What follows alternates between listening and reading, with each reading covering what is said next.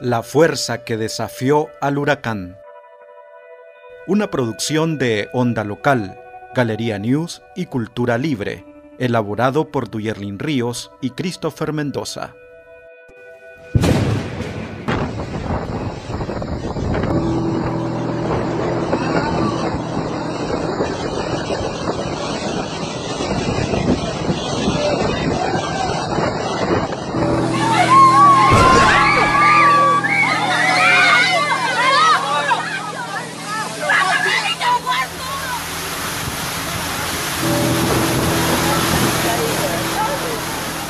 ¿Acaso tenés duda de la fuerza devastadora de los huracanes? ETA e IOTA afectaron a más de 3 millones de personas en Nicaragua, pero en medio del dolor y la destrucción conocimos de una fuerza más grande, una que solo es posible comprender si escuchamos los relatos de mujeres misquitas.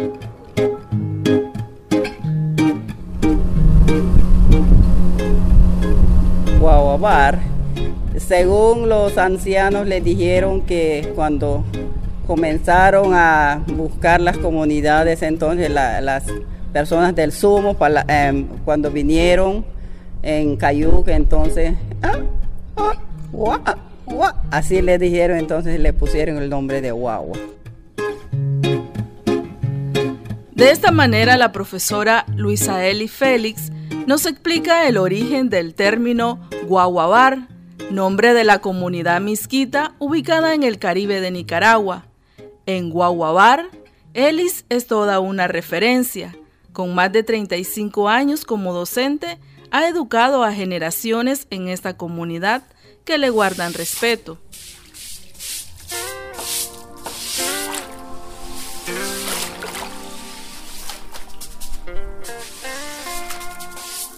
A Ellis la conocimos justo después del paso de los huracanes Iota y Eta, que afectaron este territorio en noviembre de 2020. Descalza, escoba en mano, sacaba el lodo de una antigua iglesia morava, donde impartiría clases a niñas y niños de primer grado, luego que los huracanes destruyeron el colegio de la comunidad. Ellis explica que la situación de la educación ya era difícil antes de los huracanes. De la enfermedad que entró en Nicaragua, había varios niños de esta comunidad había desertado. Yo tenía 27 y cerré con 17 antes del huracán. Hasta ahí quedamos. De los niños hasta hoy la mayoría está en albergue.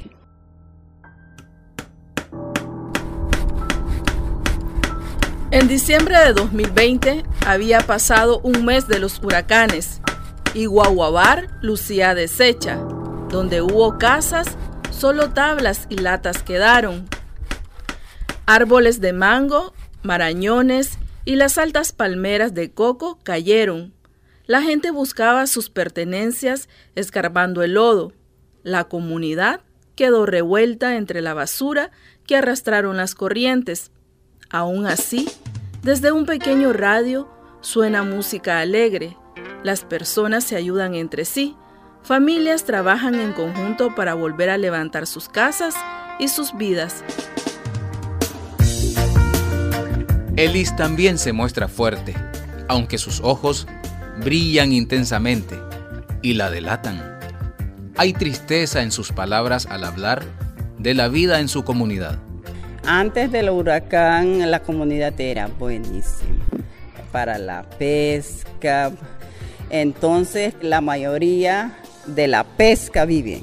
Después las mujeres como acopiadoras. Después ahora como se perdieron todas las cosas, entonces después del huracán la pesca está mal. Y además no tenemos para cayuco ni nada para trabajar. Estamos manos cerradas ahorita. A nosotros les dieron un proyecto de las semillas de tomate, chiltoma, chile. Nosotros sembramos, pero no sacamos nada.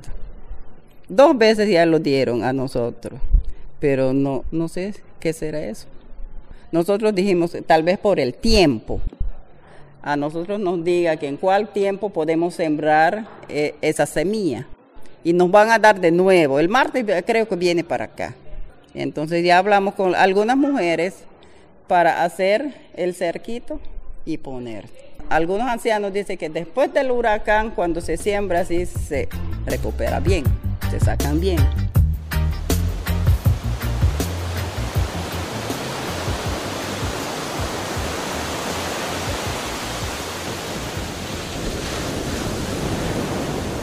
Mientras en Guaguabar no se pierden las esperanzas, a media hora de distancia, en la comunidad de Halover, Yomari Budiel Velázquez sonríe mientras levanta una lata que utilizó para proteger el fuego del viento.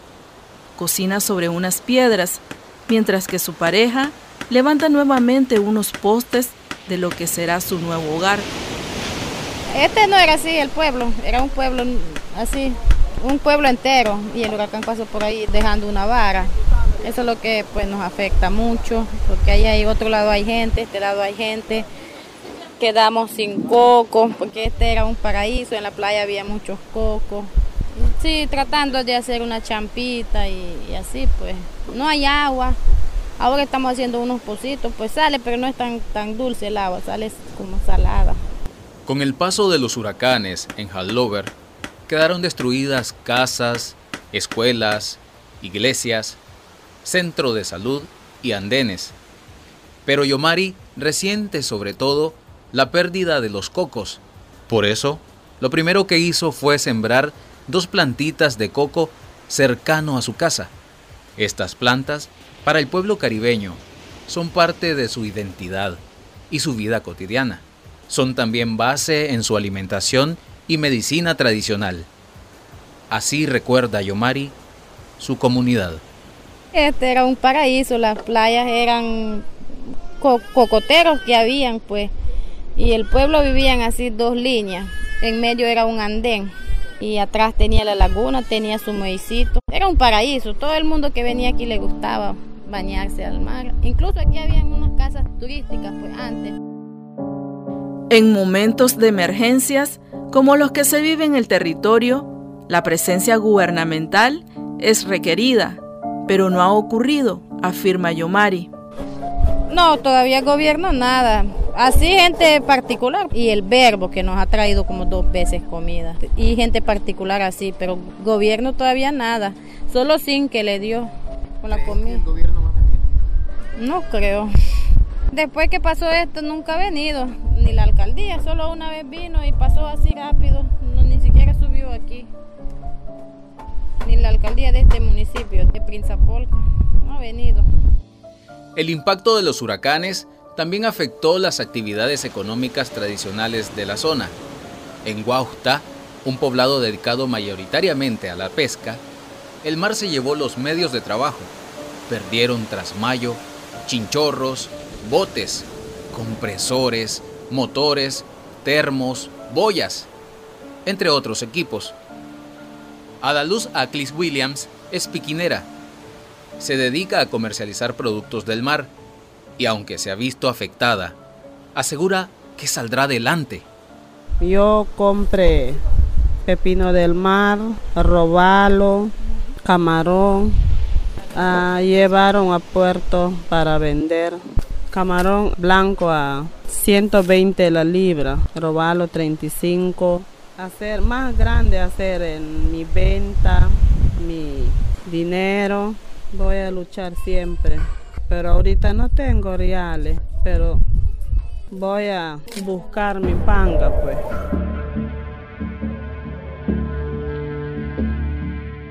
Para Chira Miguel, del movimiento de mujeres Nidiaguay, la situación que viven las misquitas ha empeorado a partir de los huracanes. Con el impacto del ETA y el IOTA, si estabas en vulnerabilidad te encontrás en extrema vulnerabilidad. Uno, por tu ubicación, por el tema de acceso. Otro, porque hay un buen número de mujeres que son jefas de familia, que liderean su familia, que les ha costado en todo momento construir su vivienda, a venir a perderlas en este momento. Muchas niñas que son sobrevivientes de abuso sexual y que hoy han perdido sus viviendas. Y si en una casa media segura fueron abusadas, ¿qué podés esperar de una casa no segura porque la perdieron? Shira teme que ante la falta de oportunidad e ingresos económicos, las mujeres y las niñas sean víctimas de la explotación sexual. Es un problema mayor ahora para las mujeres y es un problema mayor porque pueden ser sus cuerpos quienes se utilicen para poder generar ingresos. Y pueden ser los cuerpos de las niñas también que se utilicen para poder generar también ingresos. Y ahí hay que tener mucho ojo, porque eso es que decía que las condiciones de vulnerabilidad pueden tender a aumentar, porque si los cuerpos de las niñas ya eran vistos como figuras sexualizadas, ¿verdad? Y de creer que la puede tomar el que tiene cómo pagar o el que quiere tomar ese cuerpo, ahora mucho más cuando se vulnera por una condición de pobreza, aumentada por el impacto de estos dos huracanes.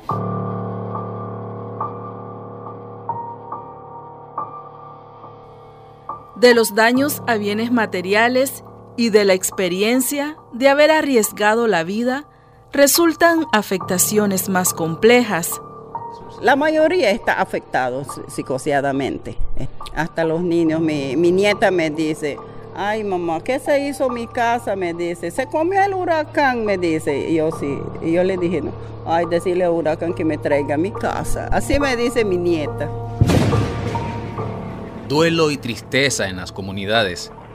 Las personas lloran en silencio. Las mujeres no escapan a esta realidad. Están estresadas, y hacen un sobreesfuerzo por mantenerse activas en medio de todo lo que demanda reponerse a un evento natural. Las mujeres también tienen doble duelo, no solo por haber perdido su casa, sino por haber perdido el palo en el que ellas iban a llorar, ¿verdad? El árbol en el que ellas podían lavar su ropa sin que el sol les pegara directamente. Muchas mujeres les va a tocar salir al patio a lavar y no tener sombra que las cubra. Entonces, también son efectos, ¿verdad? Para la asistencia en emergencia o para la recuperación. Para las mujeres de Guaguabar, Hallover y Guauta hay un antes y un después. Aunque ETA e IOTA marcaron sus vidas, ellas se organizan, trabajan, construyen y sueñan. Decidieron transformar el dolor en fortaleza y todos los días se las ingenian. Como aquellas mujeres que en medio de la desesperanza dijeron que en algunos años comprarían su lancha, que volverían al mar a pescar en la bocana. Ellas, que sacan fuerza en medio de todo, son ejemplo claro que existe algo más fuerte que los huracanes, su determinación, su espíritu.